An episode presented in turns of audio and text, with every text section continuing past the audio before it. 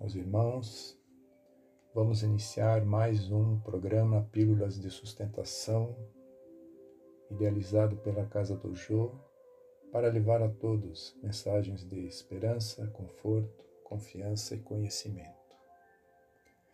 Hoje leremos outra mensagem do capítulo 17 do Evangelho segundo o Espiritismo, com o título Cuidar do Corpo e do Espírito, ditada pelo Espírito Georges.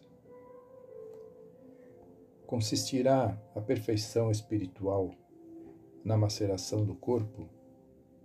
Para resolver esta questão, apoio-me em princípios elementares e começo por demonstrar a necessidade de cuidar do corpo que, segundo as alternativas de saúde e doença, influi sobre a alma de maneira muito importante, pois temos de considerá-la como prisioneira da carne.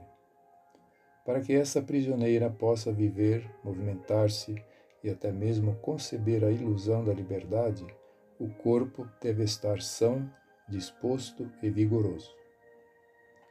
Estabeleçamos uma comparação.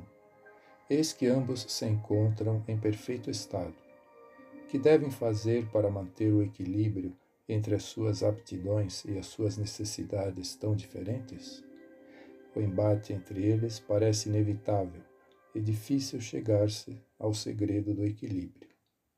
Dois sistemas se defrontam neste caso: o dos ascetas, que desejam abater o corpo, e o dos materialistas que querem diminuir a alma. Duas violências quase tão insensata uma quanto a outra.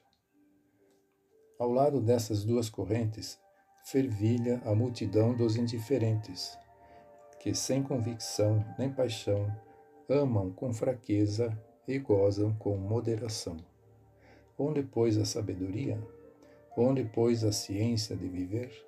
Em parte alguma e esse grande problema ficaria inteiramente por resolver se o Espiritismo não viesse em auxílio dos pesquisadores para demonstrar-lhes as relações existentes entre o corpo e a alma e dizer-lhes que, desde que são reciprocamente necessários, é indispensável cuidar de ambos.